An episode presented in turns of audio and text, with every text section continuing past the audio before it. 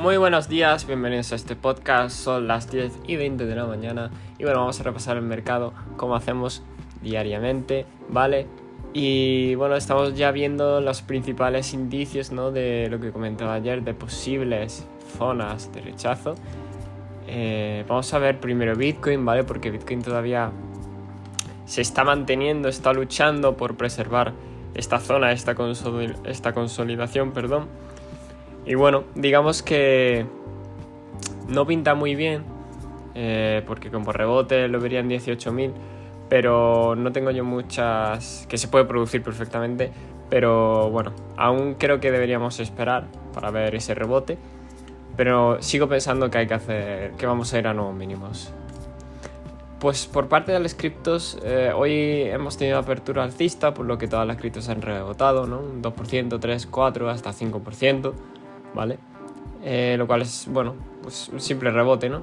Em, no creo que a los eh, macro traders como yo nos importe mucho estos movimientos al alza minúsculos en el short term, ¿vale?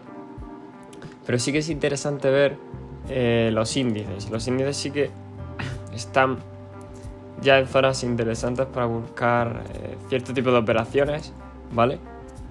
Por ejemplo, el Nasdaq está rechazando una zona, eh, la zona de los 12.100, ¿vale? Esa zona donde dejó una vela con mucha liquidez y no ha podido todavía recuperarla.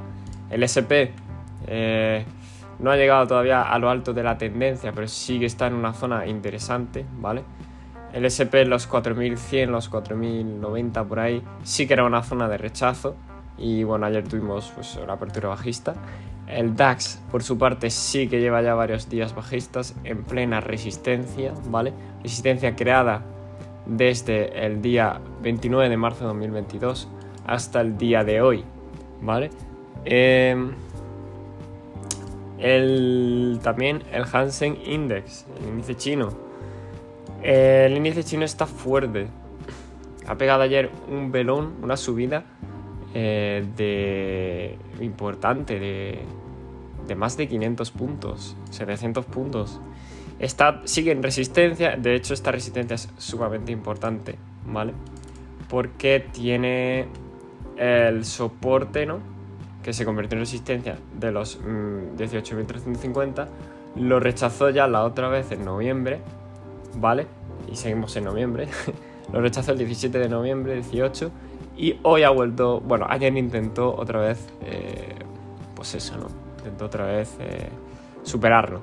Así que veremos a ver cómo abre hoy porque tiene un impulso muy, muy, muy fuerte lo cual no se corresponde con las noticias que estamos viendo de China, de los, bueno, de los protestantes ¿no? y, y todo eso, eh, del COVID. Así que tendría bastante cuidado. El Dow Jones, por su parte, sí que se está rechazando en plena resistencia. Y el dólar, bueno, pues eh, lo vemos ahí manteniéndose en los niveles actuales de 106. Eh, un poco preocupante, ¿no? Em, también quería recalcar, que creo que no lo voy a encontrar, la dominancia de Bitcoin está en un 47%, ¿vale? 47-46 eh, creo. Y bueno, pues nada, ya sabemos que eso qué significa, ¿no? El dinero está, en las, está bajando de Bitcoin, o está en las alts o está en stablecoins, que es lo más probable, porque las alts no, tienen, no hay subidas descomunales, por lo que ya sabemos eh, bueno, qué puede significar. El oro, por su parte, sigue manteniéndose en los niveles de los 1750. Bueno, poco a poco, ¿no? Eh, y nada más. Recordad que este mercado es complicado, ¿no? Eh, la situación que estamos viviendo ahora. Yo buscaría. Yo la manera en la que me voy a refugiar. Eh, bueno, refugiar o, comprar o tener activos algo para que mi patrimonio, bueno, pues siga en constante crecimiento va a ser buscar el oro a buen precio.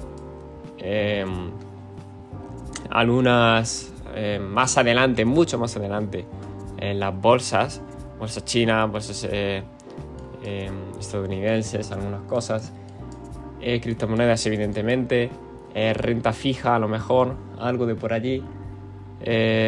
bonos no creo porque creo que se, que se va a perder a la larga por lo que creo que nos renta.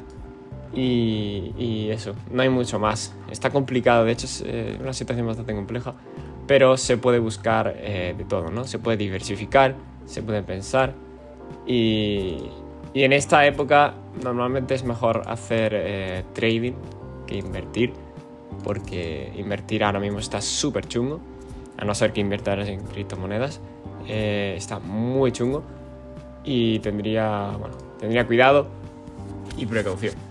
Eh, recordad, no es consejo financiero, eh, no es recomendado, eh, no es recomendable nada, ¿vale? Yo os voy a decir lo que creo que voy a hacer, ¿vale? Pero ya está, no, no tengo todavía licencia para, bueno, para dar consejos ni nada de ello. En fin, nos vemos en el siguiente podcast.